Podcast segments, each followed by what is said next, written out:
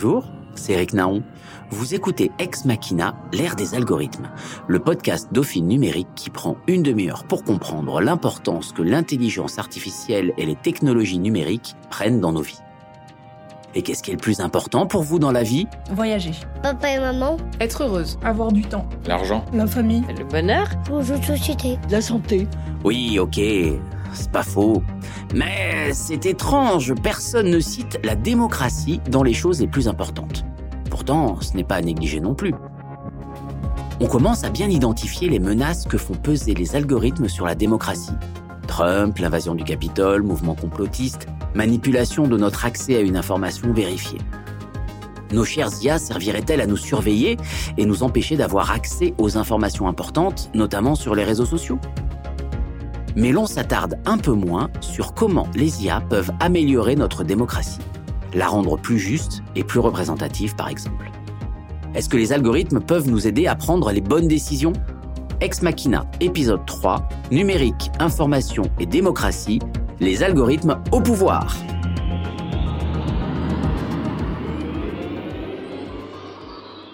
Je suis aujourd'hui dans les studios de l'Institut pratique du journalisme de Dauphine avec Jérôme Lang et Alexandra Lauzin pour savoir si l'avenir ou le présent de nos démocraties passe obligatoirement par la case algorithme. Et si oui, pourquoi et comment? Jérôme Lang, bonjour. Bonjour.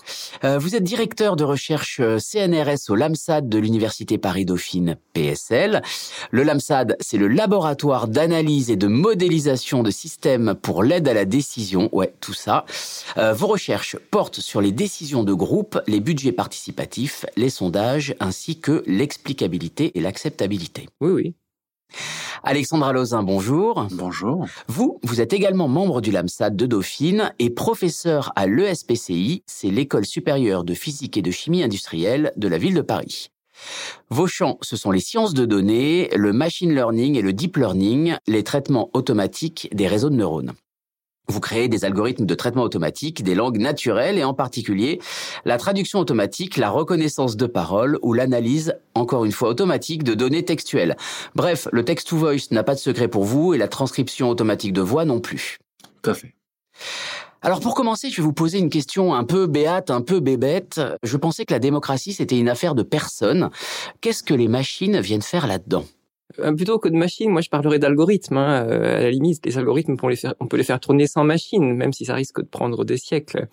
Euh, les algorithmes, ils sont là pour euh, faire l'intermédiaire. hein. C'est-à-dire qu'on a les individus, les citoyens qui expriment leurs préférences. Et puis euh, l'algorithme, ben, il calcule le résultat. Il est là pour faire l'intermédiaire. Oui, tout à fait. Je pense que les algorithmes, plus que les machines, euh, interviennent, euh, interagissent avec nous, en tout cas, euh, dans notre accès à l'information, dans notre vie privée, dans notre vie publique, et donc euh, notre rapport à la démocratie. Est-ce que, euh, Alexandre, vous pouvez être un peu concret sur justement ce rapport à la démocratie, en quoi euh, ces, ces machines euh, et ces algorithmes impactent la démocratie? Bah, si, euh, si euh, par exemple, euh, la démocratie, comme était dit dans l'introduction, est une affaire de personnes, les personnes, elles doivent avoir un accès à l'information, elles doivent, elles doivent prendre, participer à une décision, elles doivent être éclairées et avoir accès à des connaissances. Et, euh, ça, les algorithmes d'accès à l'information régissent un petit peu aujourd'hui euh, notre accès à l'information et aussi notre manière d'interagir entre nous, de partager cette information et donc aussi de partager nos opinions. Donc, euh, si on est euh, confronté à, à vouloir se renseigner sur un sujet avant, par exemple, d'aller voter ou de prendre une décision, on est confronté à un moment ou à un autre à des algorithmes de justement de tri, de, de ranking, comme on dit, de l'information. Ah oui, donc euh, Alexandre se situe un peu en, en amont, hein, avec se préoccupe de l'accès à l'information. Moi, je me situe un peu en aval, euh, avec le- l'expression des préférences hein, par les citoyens. Quand on vote, par exemple, on exprime des préférences, euh, voilà, pour un candidat, un parti. Euh, Quand on vote pour un budget participatif, on exprime des préférences sur des projets et ainsi de suite. Comment euh, votre travail, Jérôme, in- intervient dans les budgets participatifs? Je sais que vous êtes impliqué dans les algorithmes dits d'élection ou des algorithmes de démocratie participative. Euh, de quoi s'agit-il au juste? Ben, il s'agit de prendre des décisions. Euh, il s'agit de faire de la démocratie directe, hein, c'est-à-dire qu'au lieu de d'élire des représentants qui vont prendre des décisions à notre place, on, on, a des citoyens qui votent directement sur les décisions à prendre. Donc, en l'occurrence, euh, des projets euh, publics à implémenter, à financer. Et il y a des questions d'équité importantes qui, qui se posent. Hein. Par exemple, si euh, j'ai 51% des individus qui qui votent massivement pour un ensemble de projets qui fait tout le budget et 49% des individus qui votent pour un autre ensemble de projets, ben, ce serait injuste de décider de financer les projets euh, sur lesquels on votait les 51%. Donc on développe des algorithmes qui sont plus sophistiqués, plus justes, plus équitables.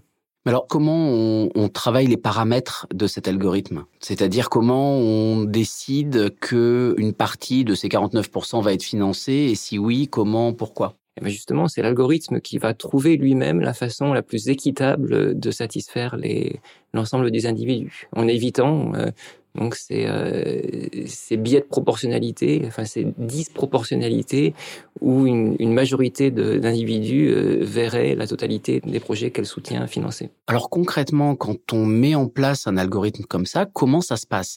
Avant de, de travailler sur les formules mathématiques ou autres, euh, est-ce qu'il y a des réunions préparatoires pour justement euh, demander euh, comment va être l'outil? Il y a des critères euh, d'évaluation des, des, algorithmes. Je donne un exemple d'élection euh, parlementaire, les élections allemandes. Le critère euh, principal, c'est que à la fin, on doit avoir un, un, parlement qui est proportionnel aux secondes voix exprimées par les Allemands. Et euh, c'est assez compliqué. C'est une méthode assez sophistiquée hein, qui répond à certains critères et qui est modifiée d'ailleurs à chaque fois hein, pour euh, correspondre un peu mieux aux critères. Voilà. C'est un algorithme les humains expriment leurs préférences, euh, l'algorithme calcule le, résultat, donc euh, on peut dire que c'est l'algorithme, mais l'algorithme était simple, on, le comprend facilement. Les, les, humains ils peuvent vérifier que tout a été fait dans les règles. Mais à la fin, qui prend la décision? Est-ce que ce sont les humains ou les algorithmes? L'algorithme est quand même écrit par un humain souvent. Oui, et écrit par un humain. On n'est quand même oui. pas encore à la phase où euh, un algorithme écrit un algorithme qui va prendre la décision. Et euh, cette notion de transparence, elle peut être importante aussi parce que si euh, si les gens ont l'impression que l'algorithme agit en totale autonomie, de manière opaque, c'est sûr que la confiance dans la décision après est difficile à obtenir. Quoi. Oui, j'ai même parfois l'impression que les humains ne savent pas les mécanismes qui se cachent derrière ces process d'élection. Hein. Quand, quand par exemple on est dans les primaires euh, participatives, il y a également un algorithme et je pense que les, les, les personnes qui votent ne savent pas en fait euh, comment va être analysé leur vote quand les méthodes de vote sont assez compliquées, par exemple dans le cas des élections parlementaires allemandes, il y a effectivement peu de gens qui seraient capables d'expliquer en détail les, les, spécificités du mécanisme de vote. En France, on a tendance à utiliser des mécanismes de vote jusqu'à présent qui sont simples et que beaucoup de gens comprennent dans les grandes lignes en tout cas. On, on, parle de quoi? On parle des budgets participatifs de la ville de Paris, on parle des primaires citoyennes, on parle de primaires euh, de partis politiques, par exemple, on parle de ces algorithmes-là. Oui, oui, oui, de tout ça. Et vous pouvez nous expliquer un peu dans les grandes lignes comment ils fonctionnent, ces, ces algorithmes? Un vote au scrutin majoritaire à deux tours, comme on a l'habitude de pratiquer en France et presque exclusivement en France, c'est une spécialité française. On peut voir ça comme un algorithme très simple. Mais il y a, y a des, des, algorithmes qui sont bien meilleurs, hein, qui satisfont beaucoup plus de critères souhaitables hein, et qui sont mis en place dans d'autres pays, comme le vote unique transférable, par exemple, où on élimine les candidats les uns après les autres. Voilà. Je ne sais pas si je réponds à votre question. Si, tout à fait. En quoi vos algorithmes euh, peuvent renforcer justement la démocratie euh, participative? Il la facilite parce que les, les outils numériques euh, permettent de mettre en œuvre euh, des, euh, des mécanismes qui seraient peut-être possibles de mettre en œuvre sans les machines, mais très fastidieux, très compliqué. Donc, elle facilite la, mise en œuvre de ces mécanismes et donc elle renforce la démocratie participative. En préparant cette émission, euh, vous expliquiez que les algorithmes euh, pouvaient se révéler euh, parfois un peu essentiels en ce qui concerne les décisions collectives de financement de biens publics ou les, les, budgets participatifs. Ça, on vient, on vient de le voir. Mais vous expliquiez également sur des réalisations concrètes que des algorithmes pouvaient aider également à des allocations plus équitables de ressources. Donc, dit comme ça, c'est un peu, c'est un peu vague. Et vous, vous donniez un, cas très concret qui était l'allocation de respirateurs pour des patients en ayant besoin. Oui, là, il y a différents critères. Hein. Il y a l'espérance de vie, il y a les priorités données, par exemple, au personnel médical et ainsi de suite. Donc, comment on, combine ces différents critères hein, Voilà, c'est une décision qui, qui, sont difficiles à prendre. Hein. Et effectivement, on va, on va donc construire un algorithme qui intègre ces différents critères. Alors, quand vous dites on va construire un algorithme, comment ça se passe concrètement? Parce que, en fait, moi, ce qui m'intéresse aussi et ce qui intéresse dans ce podcast sont les, les humains derrière la machine. Euh, Est-ce qu'on décide tout seul? Quels vont être les critères? L'importance de, de, ces différents critères, euh, c'est des humains qui la donnent. Alors, euh, ça peut, dans certains cas, être euh, des équipes de médecins, ça peut être l'État, ça peut même être les citoyens. Ça, se fait pas encore. Hein. Les citoyens qu'on va interroger massivement pour savoir quelles sont leurs préférences. Hein. D'accord. Euh, Alexandre, sur ces enjeux justement de, de création d'algorithmes, quels sont pour vous les fondamentaux éthiques qu'on doit avoir? Parce que derrière, il y a, je pense que dans la conception de ces outils, il y a quand même de, fortes phases préparatoires, j'imagine. Ben, disons que les fondations éthiques, euh, la première, je pense, c'est la transparence. Enfin, c'est un, besoin en démocratie quand même de savoir euh, comment la décision a été prise et par qui. Donc, euh, je sais pas, dans un parlement, il y a normalement des choses qui sont faites pour assurer la transparence de la décision.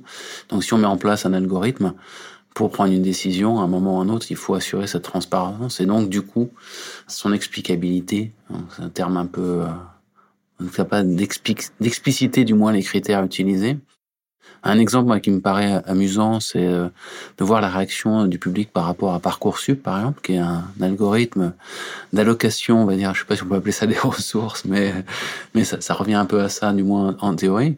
Et on voit la, la, la manière dont le, le public les gens en général ont, ont perçu l'arrivée de cet algorithme. Il y en avait eu un avant, donc j'ai oublié le nom. APB. APB, voilà. Et euh, là, on voit qu'il y a une difficulté encore aujourd'hui pour le public à interagir avec cet algorithme, à comprendre comment il fonctionne. Peut-être qu'il y a un défaut aussi de, de pédagogie. Euh, de, de l'État ou je sais pas de quelle institution devrait le faire.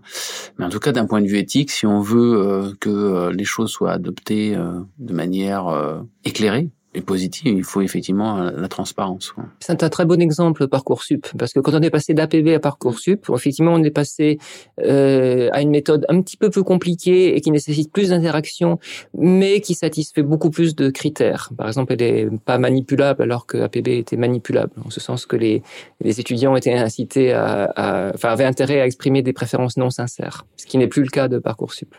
Et après, euh, par exemple, si on reprend, si on continue sur l'exemple de parcoursup, euh, il y a le problème de, je sais pas comment le traduire, de la fairness.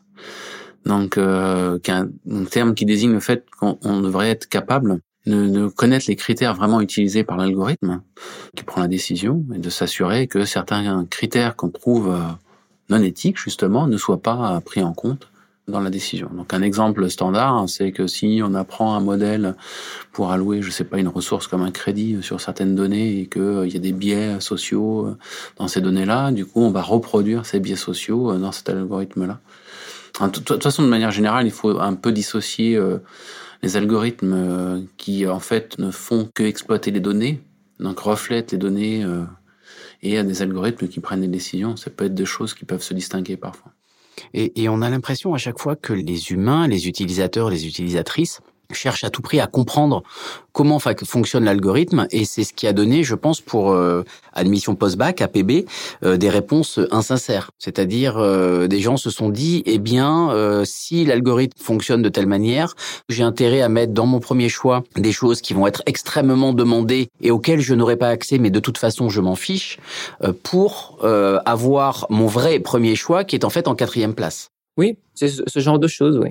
Alors ces mécanismes-là, on les retrouve aussi sur Facebook avec euh, des différents groupes euh, de pression qui vont chercher à faire en sorte que leurs publications euh, passent en premier ou ne sortent pas de certains cercles. Comment on, on, vit avec ça quand justement on conçoit des algorithmes? Euh, je sais suis pas sûr que l'exemple de Facebook, euh, enfin pour moi en tout cas, c'est pas l'exemple le plus euh, approprié parce que d'une certaine manière, la, la, finalité de Facebook et la finalité de par exemple parcoursup est pas forcément la même. Et donc, euh, Facebook n'aura pas forcément envie de corriger les mêmes biais que qu'on aura envie de corriger sur parcoursup. Donc après, pour corriger les biais, euh, déjà il y a aussi un rapport à, l'équité, c'est-à-dire que si on, par exemple, on parcoursup, on peut supposer que la volonté première, c'est de respecter un certain nombre de critères sur euh, l'équité d'accès au supérieur, à l'enseignement supérieur, et il faut que les gens soient prêts à l'accepter.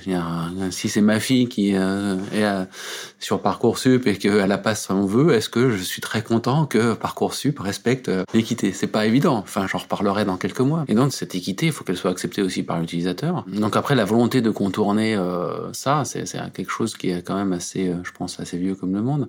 Après, nous, comment on peut faire dans les algorithmes? Là, il y a, y a, un travail effectivement qui est difficile et qui est long. Enfin, je sais pas, Jérôme, ce que tu en penses, mais par rapport à aller chercher euh, quelle situation euh, va provoquer une inéquité et comment on va la corriger, je sais pas, c'est pas facile, hein, moi je dirais.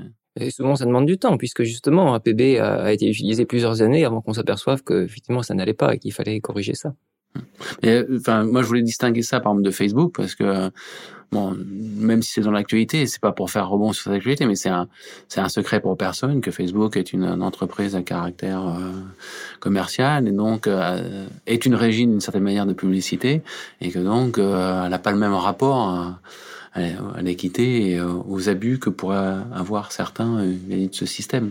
On, est justement là dans la dualité des différents algorithmes, euh, avec euh, bah, certains qui abusent peut-être d'une chose ou dont le but, euh, en ce qui concerne Facebook, on, on, l'a bien vu, euh, c'est de faire rester les gens le plus longtemps finalement par tous les moyens c'est-à-dire rester pour être exposé à la publicité. Et donc, si pour rester plus longtemps, on doit activer des mécanismes de colère, euh, c'est ce que c'est ce qu'explique la, la lanceuse d'alerte euh, actuellement.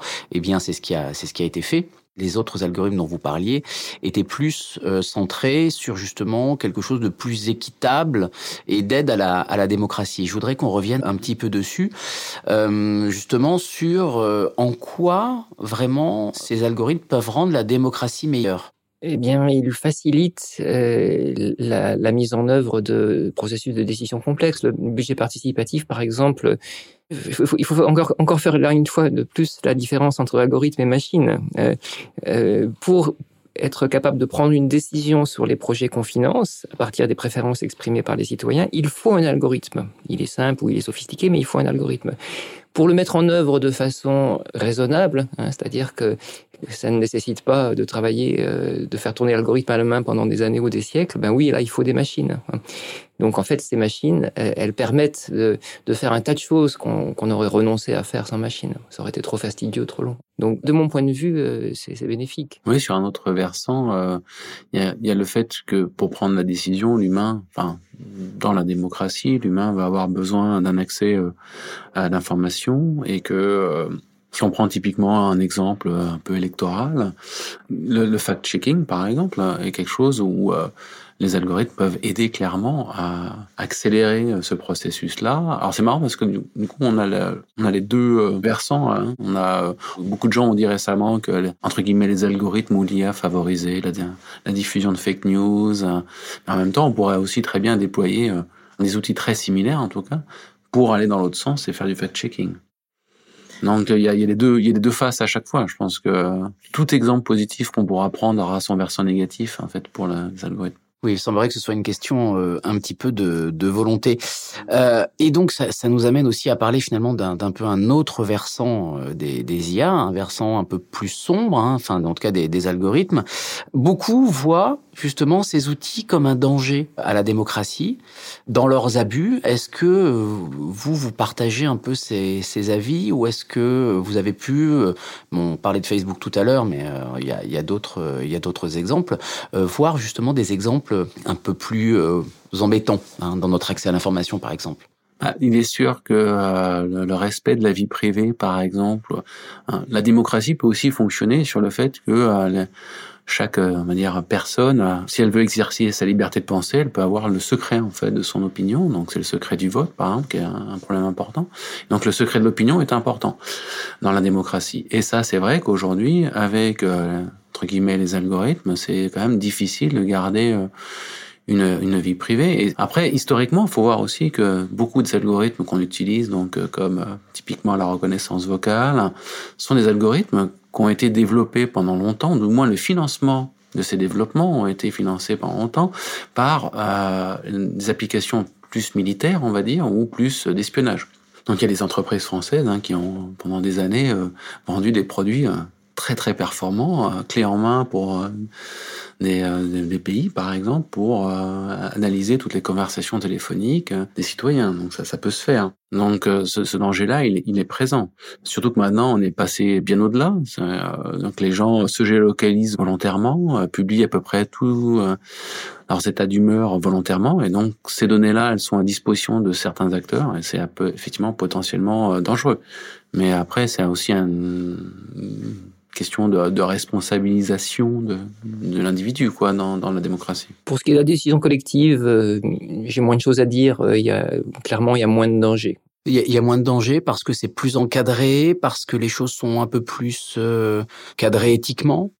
Sans doute parce que l'informatique joue un rôle un peu un peu moins crucial. Euh, elle, elle n'est là vraiment que comme outil intermédiaire, alors que dans dans ce dont parlait Alexandre, euh, elle joue un rôle beaucoup plus crucial et, surtout moins maîtrisable, moins explicable. Euh, voilà. Les algorithmes sont souvent plus sophistiqués. Oui, puis il y a aussi euh, sur le sur le développement, on va dire, des idées ou de, de entre guillemets de communauté en fait, où les, les algorithmes peuvent jouer un rôle. Alors actuellement, on trouve plutôt ça négatif parce que on prend des exemples comme les QAnon par exemple et on peut trouver d'autres exemples hein, de polarisation de l'opinion et c'est vrai que quand en fait le, le, cercle avec les gens avec qui on interagit dépend d'algorithmes ça peut causer un problème si on se base que là-dessus en fait, le rôle de la démocratie ici, ce serait de, justement d'interagir et de prendre en compte ces, ces phénomènes-là. Je pense qu'on en est à une phase un peu euh, balbutiante pour ça. C'est-à-dire que comment la démocratie intègre les réseaux sociaux, euh, pour l'instant, c'est plutôt euh, les réseaux sociaux qui intègrent la démocratie. Donc il faut euh, peut-être laisser un peu de temps à ça, mais voilà, il faut faire attention. Le temps peut s'avérer quand même assez une dimension assez assez problématique quand euh, on a justement des des quanons qui marchent sur le Capitole, euh, qu'on a euh, des mouvements euh, contestataires ou euh, déniant euh, une réalité basique qui font florès et se retrouvent parfois le samedi dans une ville où l'exemple des des quanons très récents dans lesquels on enfin à, Dallas qui attendait l'arrivée du fils de JFK pour remettre Donald Trump au pouvoir. Euh, vu de l'extérieur, c'est du plein délire, mais pour ces personnes-là, c'est leur réalité. Et ça, c'est uniquement de la bulle de filtre. Après, euh, la crédulité des gens, est-ce que c'est, euh, est-ce que les algorithmes ne sont là que euh, comme un catalyseur hein, Et est-ce que cette crédulité, elle répond pas à des euh, problèmes plus profonds euh, Je sais pas. Ça, c'est une question moi que je suis absolument pas compétent. C'est sûr que si on veut euh, manipuler euh, certaines communautés, euh, les algorithmes sont un outil très efficace. Maintenant, je pense que la manipulation de l'opinion ne date pas de, Facebook. Ça fait 2000 ans qu'on qu a des rumeurs et des fake news. Non, par contre, il y, a quand même quelque chose aussi par rapport, à, effectivement, on se focalise beaucoup sur la, dimension négative des réseaux sociaux par rapport à la démocratie, mais la démocratie, elle souffre aussi, par exemple, certaines personnes disent que en, dans la démocratie actuellement, par exemple en France, il y a un problème sur la participation, l'implication des gens dans la, démocratie. Et là, par contre, les outils, les algorithmes peuvent apporter peut-être une forme de renouvellement. Et, et, comment, par exemple, comment un algorithme peut aider à, à améliorer la participation des Français à, à, des votes nationaux ou internationaux ou européens? Je distinguerais euh, l'élection de représentants euh, d'un président ou de, de députés euh, d'outils de, de démocratie euh, directe comme les budgets participatifs, par exemple. Pour euh, l'élection de représentants, je ne pense pas que les algorithmes permettent de renforcer la participation, par exemple, hein, ou l'intérêt à l'élection. Ils sont là vraiment comme un outil technique, un outil intermédiaire technique. Bah, en, revanche, pour le, les budgets participatifs, oui, euh, là, ils, permettent de mettre en œuvre des, des méthodes qu'on n'aurait pas pu mettre en œuvre de façon raisonnable sans l'informatique. Et là, ils vont effectivement booster la participation. On peut prendre l'exemple, par exemple, de la Suisse, en Suisse, ils ont en dehors des problèmes d'algorithmes et de machines, euh, une tradition plus ancrée avec euh, l'usage du référendum un peu, euh, pas systématique, mais fréquent du moins. Et on peut imaginer que maintenant, euh, avec les capacités effectivement informatiques que l'on a, avoir une relation alors avec un référendum ou avec une forme de sondage de l'opinion. Ah, pas un sondage au sens euh, prévision des, des, opinions, mais mais d'avoir de, de, une réponse un peu plus en temps réel sur euh, la pensée, le, ressenti des, des, personnes par rapport à, certaines décisions, ça peut aider quand même à réimpliquer euh, les personnes dans la démocratie qui parfois se sentent éloignées des décisions prises. C'est très bien l'exemple des référendums parce que justement avec euh, l'informatique, avec des algorithmes sophistiqués, on peut arriver à faire des choses comme ben voilà, il y a ces deux questions qui sont mises au, référendum et euh, ben en fait je veux en adopter une seulement si l'autre n'est pas adopté. Ou je vais en adopter l'une seulement si l'autre est adopté. Voilà. Et ça, ce serait difficile à faire sans informatique. Ce serait possible, mais ce serait compliqué et fastidieux. Eh ben très bien, merci beaucoup euh, pour ces pour ces débats qui euh, ne font pas qu'assombrir notre vision de la démocratie, mais qui au contraire nous permettent de rêver euh, à horizon 2024, 2025, 2026 à, à des choses un peu plus un peu plus joyeuses. Merci beaucoup Jérôme Lang, merci beaucoup Alexandre Alozin et à bientôt. À bientôt. À bientôt.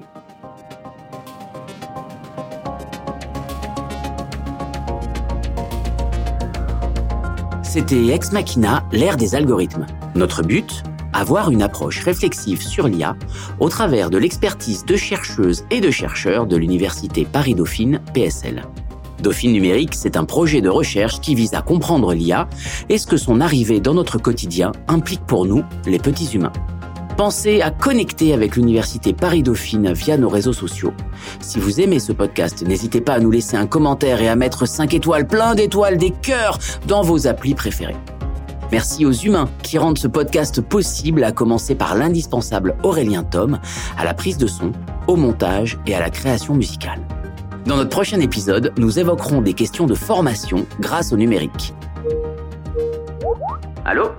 Vous m'entendez? Kevin?